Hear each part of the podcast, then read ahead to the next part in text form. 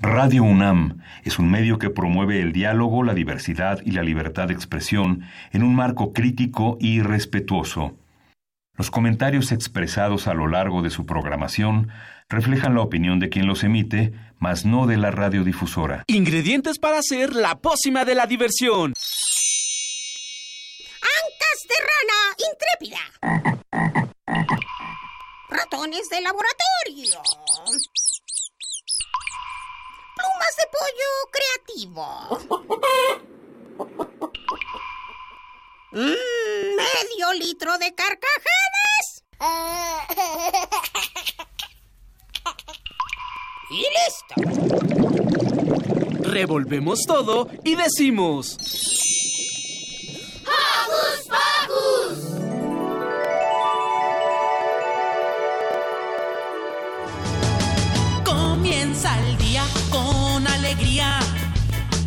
Abre los ojos que el sol ya está arriba. Recibe toda, toda su energía. Cuerpo fuertemente. Hola Radio Escuchas, ¿cómo están? Yo soy Mili.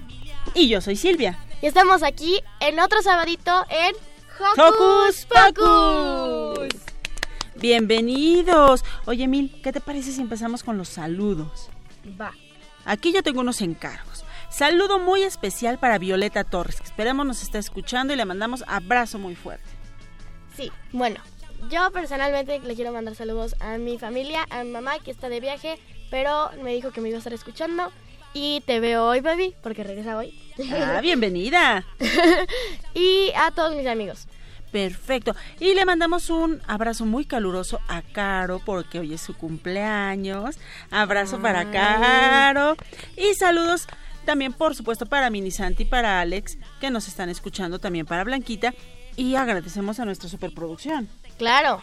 Ivonne Gallardo, Carmen Sumaya, Lilith Ortiz, en los controles técnicos el ingeniero Andrés Ramírez y en continuidad tenemos a Juan Carlos Osorio. Pues muchas gracias a todos ellos y qué te parece Mili si comenzamos porque hoy en Hocus Pocus estará con nosotros la abogada general de la UNAM, Mónica González Contró, ¿Quién nos hablará de los derechos de los niños? ¿Y tú? Pequeño Escucha. ¿los conoces? Mm, más adelante atomizaremos esta cabina con tuercas y aceite, porque platicaremos de robotics. Si te gustan los robots, esto es para ti. Además, tendremos una llamadita telefónica con Andrés Carreño sobre la obra ¿Está vivo el pan de muerto? Mmm, qué rico. Mm. Así que no despeguen sus orejas de la radio porque ya empezó ¡Hocus Pocus! Arriba, comienza el día con alegría. Arriba, chamaca, arriba. Queremos saber tu opinión, así que no dejes de seguirnos en nuestras redes sociales. Puedes hacerlo desde tu compu, tableta o celular. Facebooké con nosotros ingresando a Hocus Pocus Unam y regálanos un like. Pero si lo tuyo son las frases cortas, encuéntranos en Twitter como arroba hocus pocus-unam. Presiona el corazoncito y sé parte de nuestra comunidad. ¿Y qué les parece si iniciamos este sabadito con una rolita para mover el bote? Oh. Escuchemos Mora Zamora de Arley Her. ¡Imaginalízate!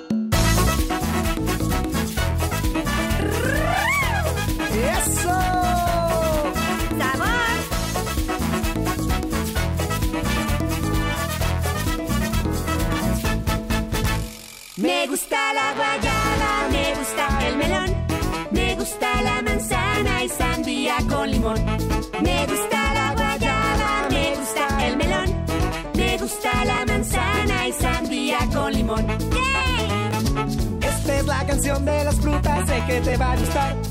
Son una explosión de sabores en tu paladar. ¡Rico! Si quieres estar fuerte y sano, ellas te ayudarán. Ajá. Pues nos dan muchas vitaminas para poder jugar.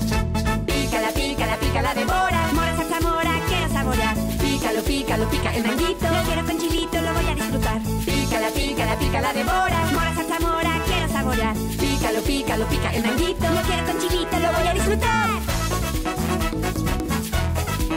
¡Ay, qué rica está la fruta! ¡Deliciosa!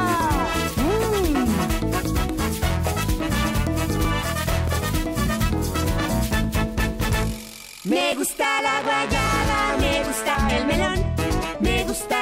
manzana y sandía con limón.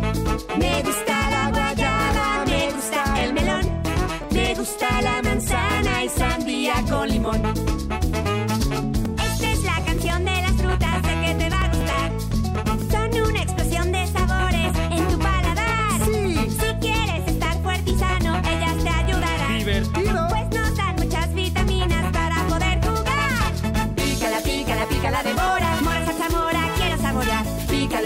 Pica el manguito. Lo quiero con chilito, lo voy a disfrutar. Pícala, pícala, pícala de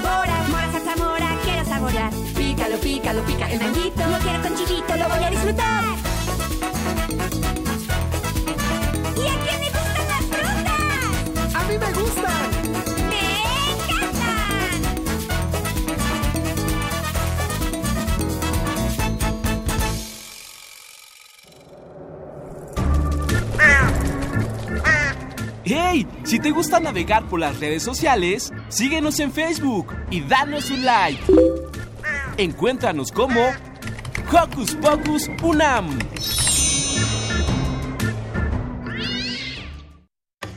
Hocus Pocus te invita a descubrir las actividades lúdicas, académicas, culturales y científicas que la UNAM tiene para ti. La Convención sobre los Derechos de los Niños fue aprobada por la Asamblea General de las Naciones Unidas en 1989. Conmemorando estos derechos, el 20 de noviembre de cada año se celebra el Día Universal del Niño. Y para saber más sobre estos derechos, está con nosotros la doctora Mónica González Contró, abogada general de la UNAM. Bienvenida. Muchísimas gracias, estoy muy contenta de poder estar aquí. No, gracias a ti. Ahora que ya tenemos listas unas preguntas, Mil. Sí, ok. ¿Qué es la Convención sobre los Derechos de los Niños? Mira, pues como dijeron ustedes, es un tratado internacional. ¿Qué significa esto?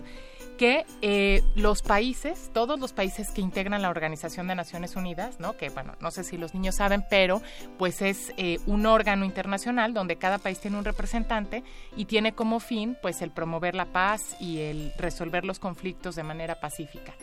Entonces, esta Organización de Naciones Unidas en 1979 dijo, bueno, pues vamos a hacer una, un tratado, un catálogo para eh, enumerar los derechos de los niños y las niñas en todo el mundo. Y es eh, pues muy impresionante porque redactar la convención, que si ustedes la ven, pues son, no es tan larga, son 54 artículos, se llevó un proceso de 10 años. Ah, y en wow. 1989 pues se reunieron todos los países y dijeron, bueno, ya estamos de acuerdo en que los derechos de los niños en todo el mundo son estos, y entonces se aprueba por la Asamblea General de Naciones Unidas, y esto está cumpliendo 30 años. ¡Wow! ¡Qué padre! Ahora cuéntanos, ¿por qué es importante que los niños conozcan sus derechos?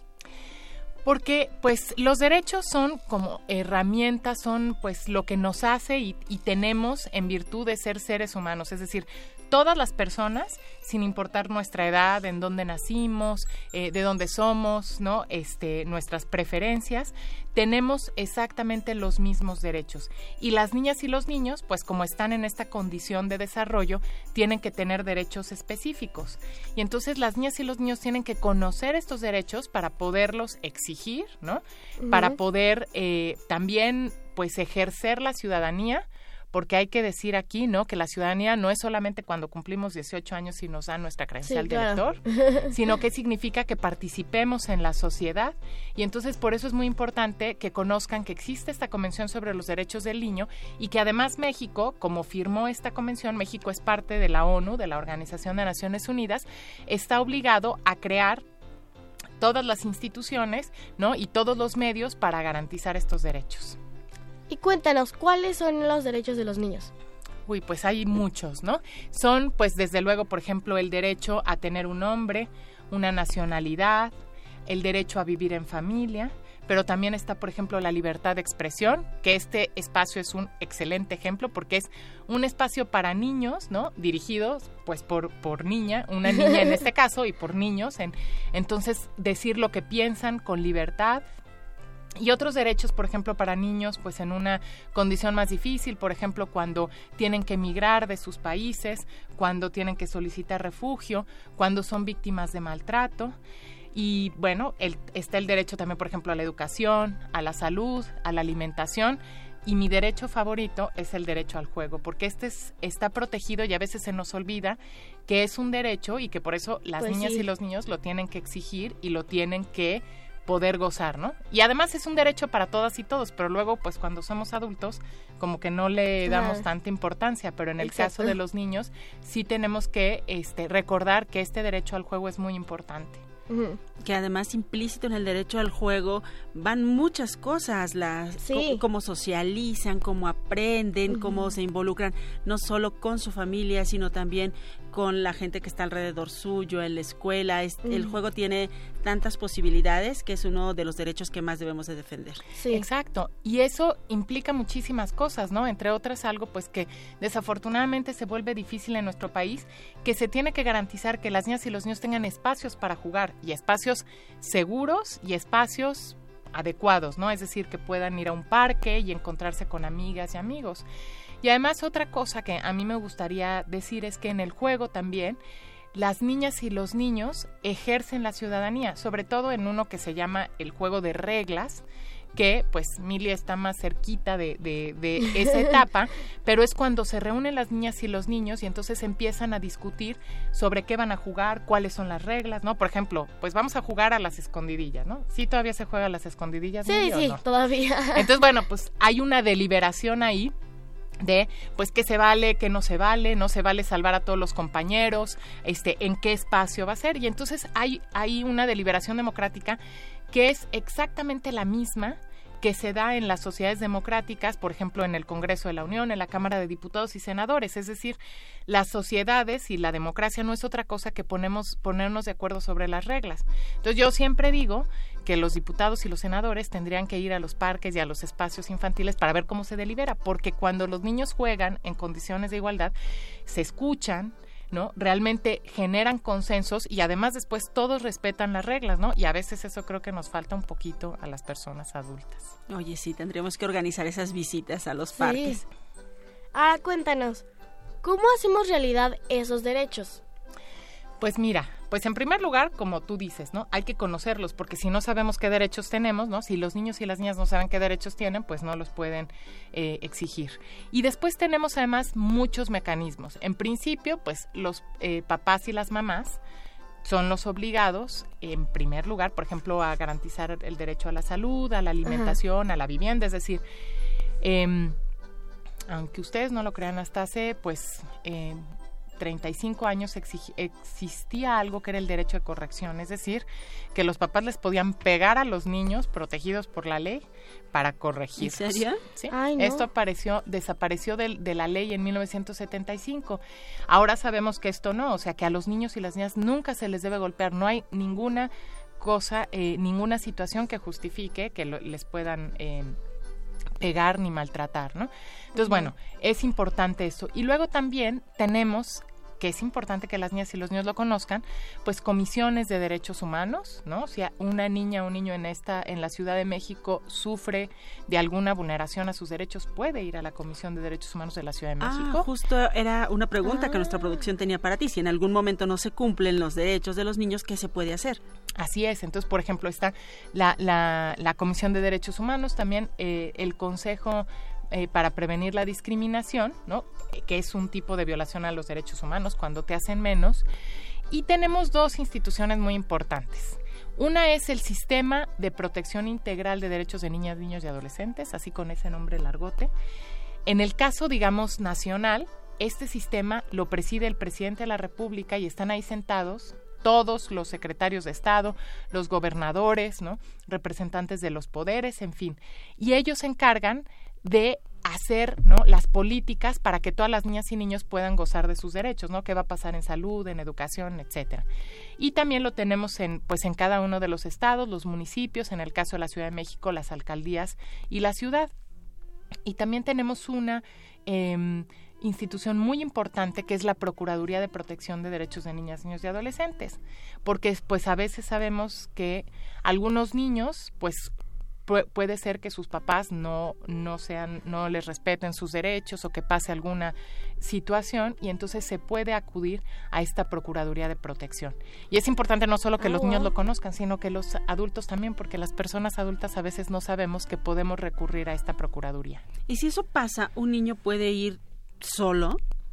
Sí podría ir solo, lo que pasa es que es difícil Ajá, y porque es peligroso. y es peligroso porque pues imagínense en esta ciudad tan grande, ¿no? Pero tendría que acercarse a su maestro o maestra, ¿no?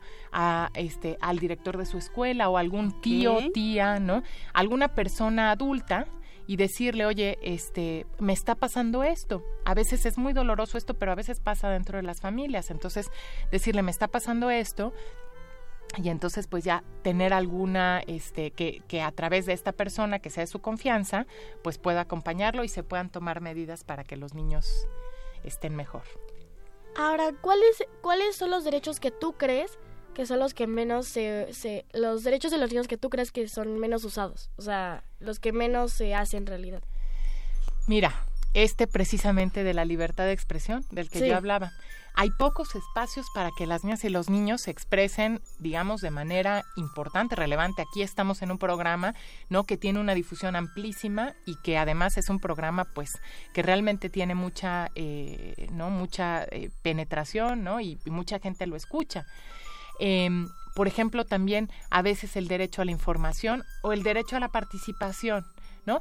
Y esto, pues, tiene como algunos problemitas porque la verdad es que no hemos sabido como personas adultas ver cómo participan los niños. Hay algunos ejercicios, no sé si, a ver, Mili, si tú conoces la consulta infantil y juvenil del INE que organiza. No. Pues ves, es que es importante porque cada eh, tres años, cuando hay elecciones federales, sí, o sea, cuando elegimos o al presidente o a la Cámara de Diputados o senadores, el Instituto Nacional Electoral organiza una consulta para niñas y niños. Parece que fue hace poco, ¿no? Fue en hace un año justamente, pero el problema es que no hemos podido tampoco procesar los resultados todavía de esa Mm. consulta. Entonces es un espacio ese también de participación importante. Pero tenemos que generar nuevos espacios. No, por ejemplo, ahorita hay un ejercicio en la Ciudad de México para que niñas y niños también participen y digan, pues ¿no? ¿Qué opinan de su colonia, de su ciudad? O sea, ¿qué es lo que más les preocupa? Porque evidentemente son parte de la comunidad, pero todavía pues a veces tenemos como, ¿no? algún miedo o alguna ¿no? Que no nos parece tan importante la participación cuando es muy importante que porque todas y todos somos importantes en una sociedad y tenemos algo que decir. Entonces estamos celebrando el día, bueno, el 30 aniversario de la Convención de los Derechos Humanos, pero también se le celebran el 20 de noviembre el Día eh, Mundial del Niño, ¿no? Así es, y es por eso que, o sea, el Día Mundial del Niño responde a que ese día, el 20 de noviembre de 1989, se eh, aprobó por la Asamblea General de Naciones Unidas la Convención sobre los Derechos del Niño, por eso es el Día Mundial del Niño. Nosotros en México también tenemos el 30 de abril, que es el Día del Niño, Ajá. pero ese es solo para México, porque hace muchos años, ¿no? Este, eh, la, eh, también la, eh, la sociedad, en ese entonces la Sociedad de Naciones, dijo, la- cada país elija un día, ¿no? Para celebrar a las niñas y los niños, ¿no? Pero a nivel internacional, el 20 de noviembre es pues que en todos los países se celebra esto, pero sobre todo se celebra pues que se les reconoce que, es- que tienen derechos, que tienen todos estos derechos de los que hemos estado hablando aquí. que es una conmemoración muy importante que pocos sabíamos que existía, que pocos Sí. sabemos que existe, entonces es importante que sepan que existe esta, esta conmemoración que hay estos organismos que ya nos dijo Mónica donde podemos acercarnos, que es importante también hablar con la gente que tenemos cerca, con la gente que le tienen confianza a los pequeños, que, que es importante que se expresen y que digan qué sienten, qué les está pasando. Exactamente. Y esto tanto en la familia como a nivel, digamos, de la comunidad. Entonces, por eso es muy importante, pues, o sea, celebrar y decir, pues, este día, ¿no? Que coincide con la Revolución Mexicana en México, Sí. entonces a veces por eso no nos damos tanta cuenta, pero que es muy importante, este, pues, que todos los países se pusieron de acuerdo ese día para reconocer que las niñas y los niños tienen derechos y que no solamente son estos derechos, pues, a ir a la escuela, ¿no? A Ajá. ser vacunados, etcétera, que son, pues, esos no tienen tanto problema, sino a expresarse, a participar, ¿no? A este, a ser protegidos en contra de- del maltrato, a jugar, ¿no? A participar de la vida cultural, ¿no? En fin, todos estos derechos. Nos acordamos cada 20 de, de noviembre. ¿Cómo podemos hacer para acordarnos todos los días? Exacto. Pues yo creo que lo primero que tendríamos que hacer, o que tendrían que hacer, es conocer la convención, leerla. Em, pues, por ejemplo, em, hay un órgano internacional también que es el Comité de los Derechos del Niño, que depende del Alto Comisionado de Naciones Unidas para los Derechos Humanos, y ahí está la convención. Pero también hay muchas versiones, digamos, amigables para niños más chiquitos de la convención, aunque no es un, un documento muy largo, como pues poder acercarse a esta a este documento, ver qué derechos tienen, ¿no? Y es muy importante. Y creo que las personas adultas, todas, tenemos que sí leer esta, esta convención, leer las leyes. Por ejemplo, en México nuestra constitución, el artículo cuarto reconoce a las niñas y los niños, ¿no? Como, como Sí, sí. sujetos de derechos. Este, tenemos la Ley General de Protección de Derechos de Niñas, Niños y Adolescentes. Entonces, creo que tendríamos que eh, ver esos derechos y usarlos, ¿no? Usarlos y niñas y niños decir, pues tengo derecho a expresarme, tengo derecho a participar, tengo derecho a la alimentación, a la salud. Una cosa muy buena es que las niñas y los niños se organicen, ¿no? y los adolescentes también, ¿no? Que hemos visto, por ejemplo, en el tema del cambio climático, que es increíble que quienes se han organizado y quienes han movilizado a la sociedad han sido adolescentes, ¿no? No, no han sido las personas adultas porque estamos un poco adormiladas y entonces pues están exigiendo en este caso este los y las adolescentes que respondamos nosotros con acciones y políticas concretas. Entonces, esto de pensar pues que, que sí se puede, ¿no? Que hay muchas Sí. resistencias porque todavía las personas adultas pues les, nos cuesta trabajo Sí.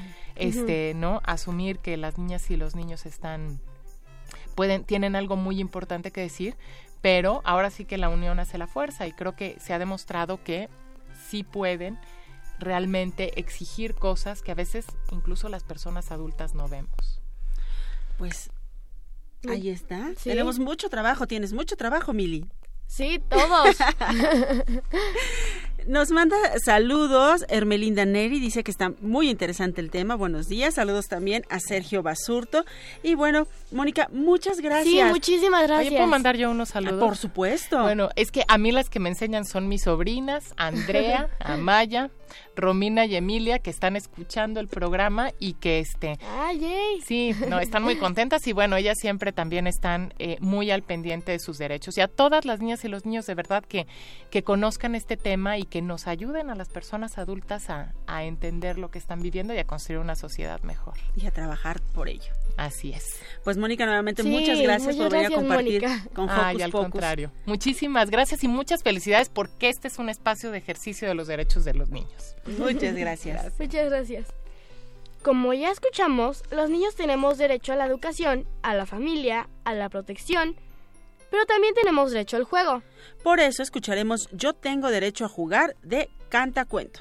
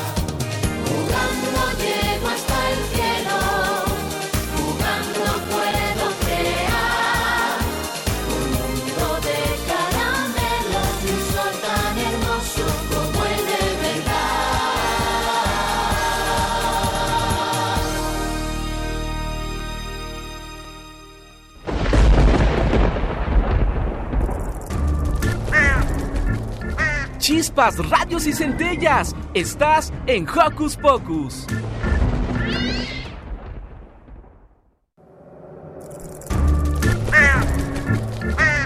¡Hey! Sé parte de Hocus Pocus y busca nuestras redes sociales. En Twitter somos Hocus Pocus-UNAM y en Facebook Hocus Pocus UNAM.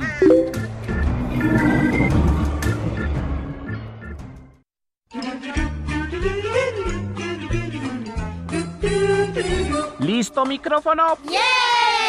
¿Listo invitado? ¿Listas las preguntas? Tres, dos, al aire. Ahora va la entrevista.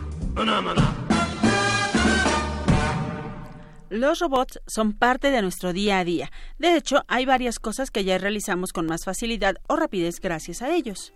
Pero, ¿cómo se hacen estos robots? Mm. Robotics es una organización interesada en que todas las niñas y niños puedan desarrollarse a través de la robótica. Y para hablarnos más de Robotics están con nosotros Susana Santillán, representante de Robotics, y Santiago Irata, alumno. Bienvenidos. Bienvenidos. Mucho gusto. Bueno, les tenemos aquí unas preguntitas ya preparadas. ¿Qué es Robotics y de dónde viene? Bueno, Robotics es el movimiento educativo más grande de Latinoamérica y se encarga de empoderar a los niños y jóvenes a través de la robótica para un impacto social. Tiene 13 años de experiencia y pues viene eh, como idea para fundar esta empresa en donde los niños están enfocados principalmente a fortalecerse emocionalmente. Fortalecerse emocionalmente. Ah, al ratito hablamos de eso. Bueno, ¿y cómo aporta Robotics a la educación de los niños? Pues mira, en Robotics em, trabajamos más las habilidades porque en las competencias del siglo XXI, pues ahora nuestros estudiantes pues tenemos que prepararnos para los problemas del futuro. Pero esto va más allá, ¿no? Porque las, las habilidades de conocimientos y competencias pues únicamente no, no se limitan a solo adquirirlas, sino por eso hablaba hace ratito de, de fortalecer emocionalmente, porque ahora necesitamos pues niños más fuertes que crean en ellos mismos y que son capaces de hacer todo lo que se imaginan. Ahora cuéntanos, aparte de, aparte de esto de, for- de la fortaleza emocional que nos habías comentado, ¿qué otras, ¿a qué otras habilidades se les puede aportar a los niños con esto de Robotics? Ah, bueno, a ver que nos platique Santiago. Mm, fortalezas. Te abre mucho la imanación. El compañerismo, más que nada. Es tanto el momento de crear, de apoyar una idea. Guau. es mucho como de qué, qué podemos hacer de nuevo para, para hacer un mejor mundo, ¿no? Se escucha muy muy eslogan, pero es la verdad, es la es la mentalidad que te crea. Y Fortaleza. este mm, una pregunta aparte. Como que ustedes que sienten que es como lo, me- lo, me- lo, lo que han impactado lo que han impactado más con Robotics hacia el hacia el mundo en general.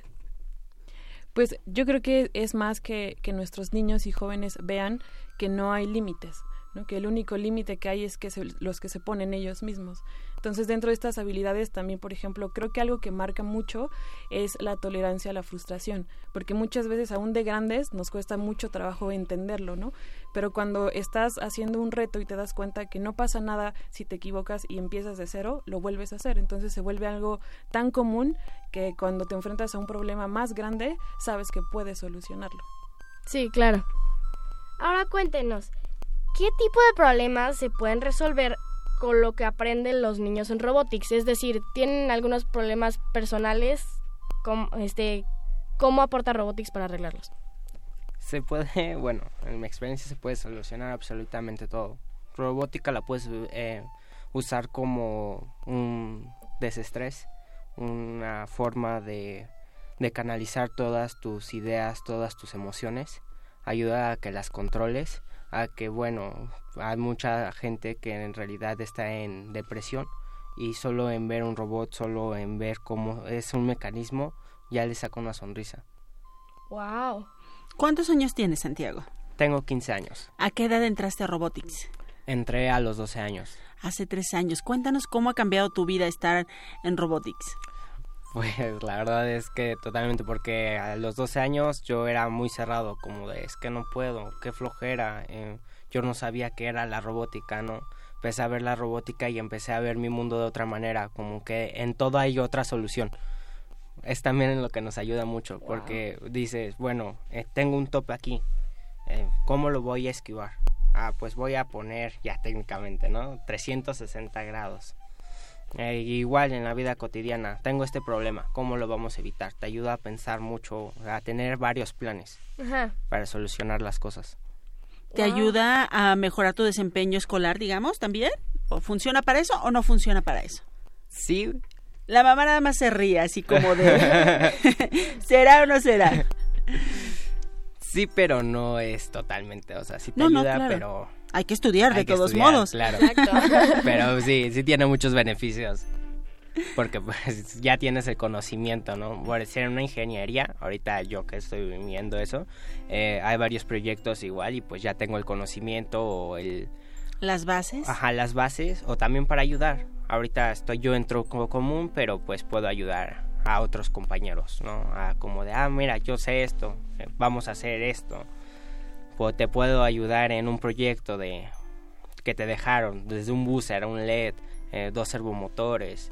Es, es más... Ah. Ajá.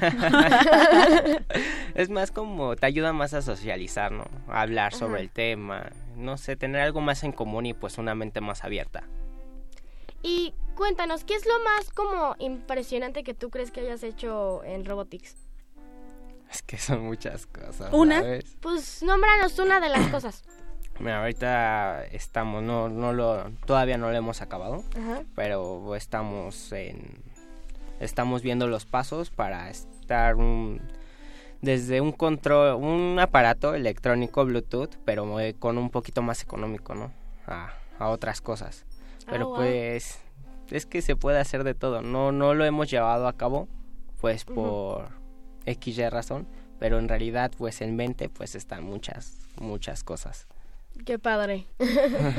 Susana, hay muchos niños que participan en Robotics, han tenido tantas experiencias. ¿Cuántos años lleva Robotics? 13 años. 13 años lleva Robotics. Tú nos hablabas sobre fortalecer emocionalmente a las niñas y a los niños.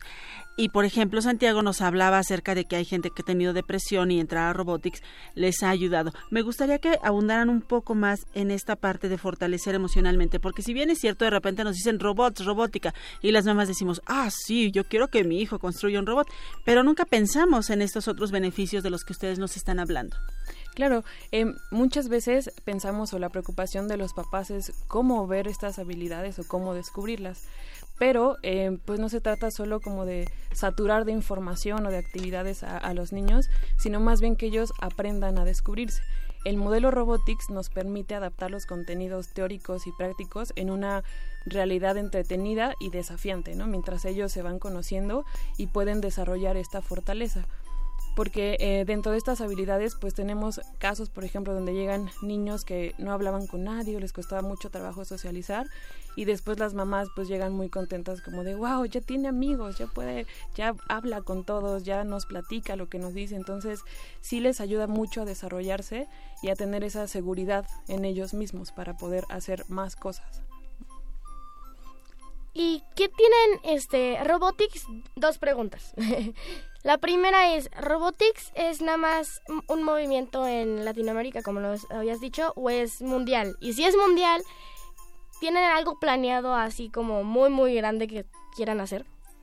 Pues mira, ahora solo estamos en Latinoamérica y pues lo- los cursos no, no, no solamente están en, en el lado de los, de los centers, ¿no? Donde estudia, por ejemplo, Santiago, sino también estamos impactando en América Latina, en las, en las escuelas privadas, públicas, a través de distintas modalidades y justo es para hacer llegar la robótica en todos los, los países y sí, también tenemos eh, pensado que llegue mucho más lejos, ¿no? De, de cruzar el, el charco y que Robotics pues crezca mucho más para seguir impactando a todos los niños y jóvenes. ¿no? A ver, Santiago, ¿cómo invitarías a, los ni- a las niñas y a los niños que nos están escuchando a que vayan a Robotics? No es tanto como invitación, es como un, una, un ejemplo, una motivación que en realidad no tanto a robotics, pero que sigan sus sueños, ¿no? Si en realidad es la robótica, es muy buena opción, ya que te abre muchos caminos, muchos mundos, eh, tu vida cambia totalmente, como te lo expliqué.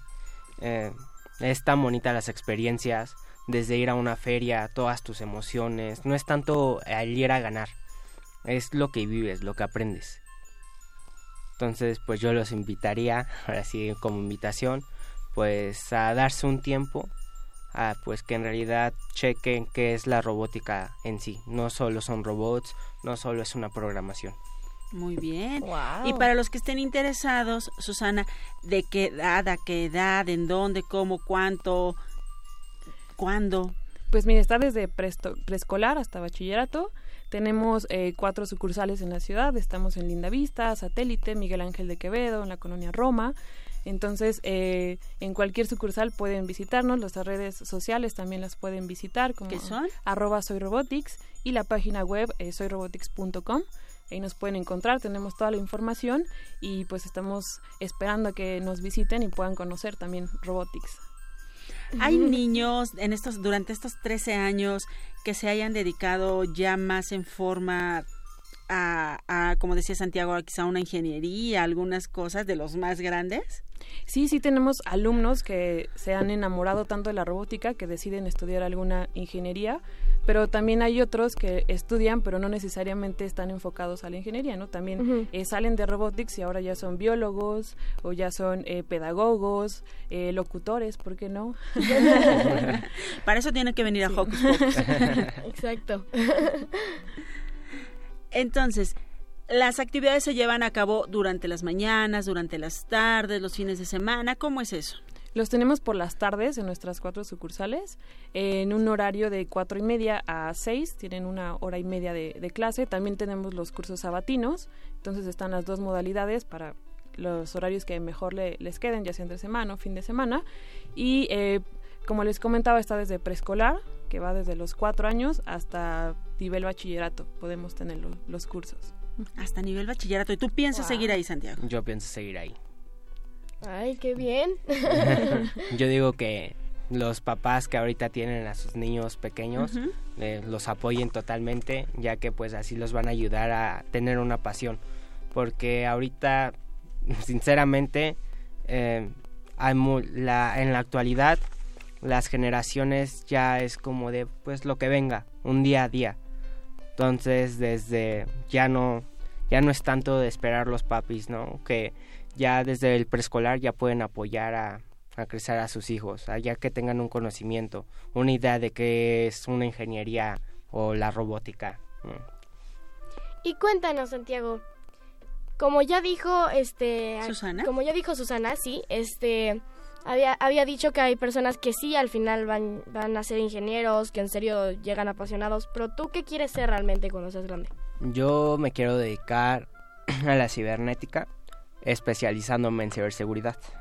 Ah, wow. Eso se oye muy pomposo.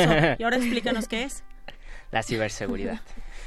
la ciberseguridad es el tema de cuidar, proteger eh, desde un usuario hasta, bueno, sí, ¿no? Todo eso son usuarios, ya que todo se maneja por internet. Ajá. Por decir un ejemplo en tema bancario, Mm. que es a lo que me quiero como que enfocar más. Tema bancario, eh, en la actualidad hay mucho fraude en Sí, que es Sí. cibernético. Entonces todo empieza desde los códigos, desde las combinaciones, nuevos lenguajes. Cambiar, el proyecto es más como cambiar ese lenguaje binario que es predecible. Ah. ¿Y en qué te ayuda es- eh, a eso la robótica? ¿Nos podrías explicar? Pues aquí me ayudó a la programación, por decir, la robótica me enseña, puedo hacer un robot. O sea, ya tengo el conocimiento de poder hacer un robot y ya no depende de tanto de un humano. De la mano de un humano, ya pues la programación ya viene sobre un robot. Ya solo se implementa al dispositivo, a la computadora y pues hace la función. Wow. Pues esto es lo importante de lo que nos hablaba Susana al principio, ese impacto social que tiene Robotics. Por favor, repitan las redes sociales, a dónde se pueden acercar los niños, los papás, quienes tengan intención de conocer más acerca de Robotics y de seguir el ejemplo de Santiago. Claro que sí, nuestras redes sociales son soyrobotics.com, en Facebook, Instagram estamos como arroba soyrobotics y el teléfono que tenemos es el 5025 3726 extensión 1000 donde pueden tener eh, más informes de manera detallada, los costos, los horarios y el, la ubicación exacta de nuestras sucursales. Eso está maravilloso. Pues Santiago, Susana, Muchísimas muchas gracias. Muchas gracias por Gracias, invitarnos. y bueno, es importante crear la habilidad de imaginar a estas peculiares máquinas, como ya nos dijo Santiago. Así es, y tienes mucha razón, pero también hay que admitir que cada mañana cuando nos cuesta despertar, los robots somos nosotros. Ay, creo que sí. ¿Qué te parece, Mili? Si invitamos a todos los Joco escuchas a oír Soy un robot de Chumi Chuma.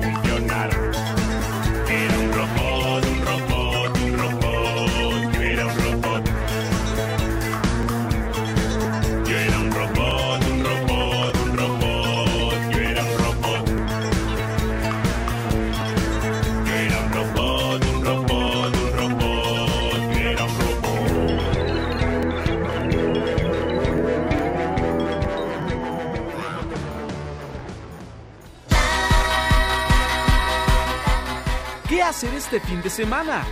Ver, escuchar, sentir, reír, disfrutar. ¿Qué hacer en tu tiempo libre? Aquí te recomendamos. Se está terminando el mes de recordar a quienes han sido parte de nuestra familia. Y hablando de familias, hay algunas que son más únicas que otras, como las de la obra ¿Está vivo el pan de muerto? Por eso tenemos en la línea a Andrés Carreño para contarnos lo que veremos en esta puesta en escena. Bienvenido. Hola, Andrés.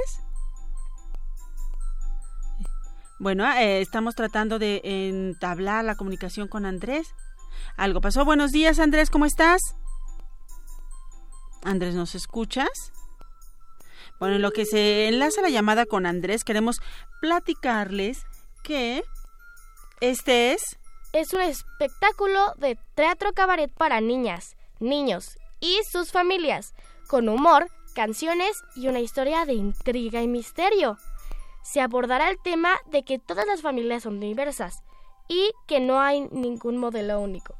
En esta ocasión hacen Mancuerna, Tapia y Carreño, quienes con su genio, locura y buen humor nos ofrecen un espectáculo propositivo y actual para, para la realidad que viven las familias en nuestros días.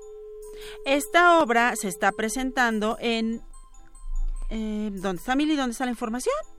Ah, en el, Centro, Centro Cultural. Cultural. El hormiguero. Andrés, ¿me escuchas? No, se escuchan Gabriel tú, Mancera, tú, tú. 1539, Colonia del Valle Sur, cerca del metro Hospital 20 de noviembre.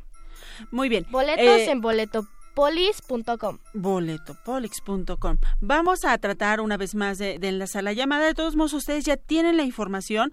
Es una obra muy divertida. Súper divertida. Que además nos recuerda justamente que las familias somos diversas, que tenemos distintas características, distintos integrantes y que además, ay, hace referencia a algo que me encanta.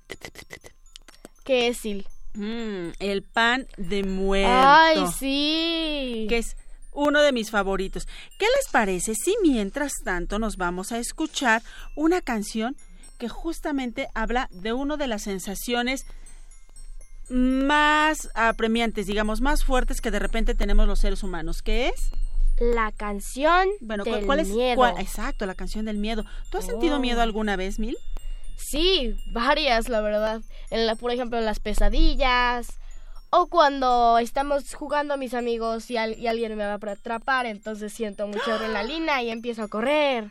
Wow, pues ¿qué te parece si a ti y a todos los Joco escuchas los invitamos a oír esta canción que se llama Canción del Miedo de Cachivache Rock para chavitos. ¡Yay!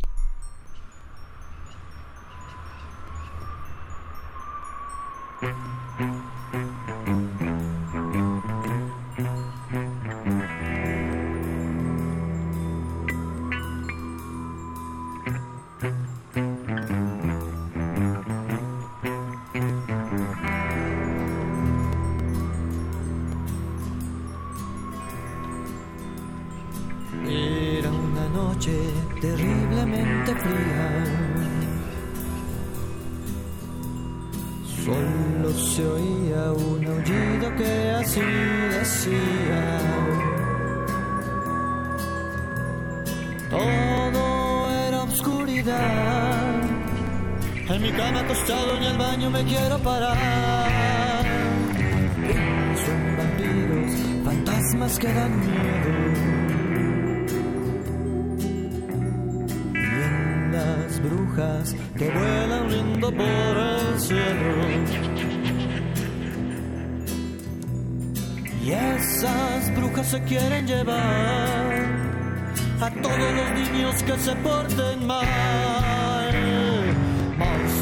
Horribles que vienen por mí, bestias terribles se acercan aquí y en mi cama yo grito así.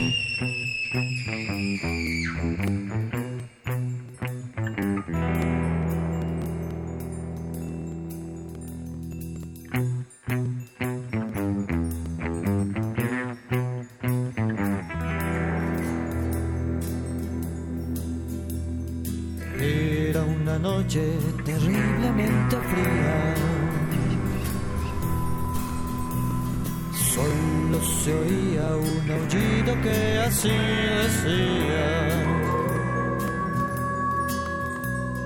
Todo era oscuridad. En mi cama acostado ni al baño me quiero parar. Pienso en vampiros, fantasmas que dan miedo. Brujas que vuelan riendo por el cielo.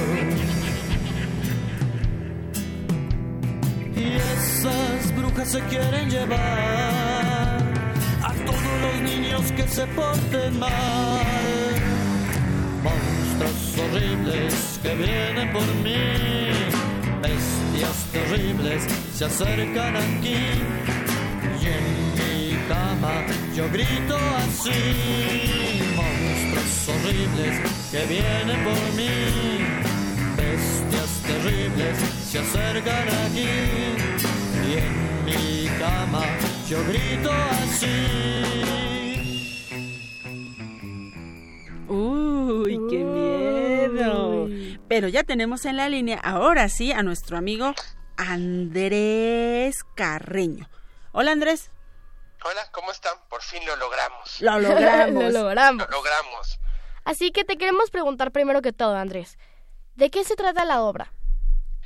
Pues miren, es una obra que primeramente habla sobre que la unión de las familias se basa en el amor, en la comprensión, cualesquiera sean estas personas que se unan para crear este llamado núcleo familiar.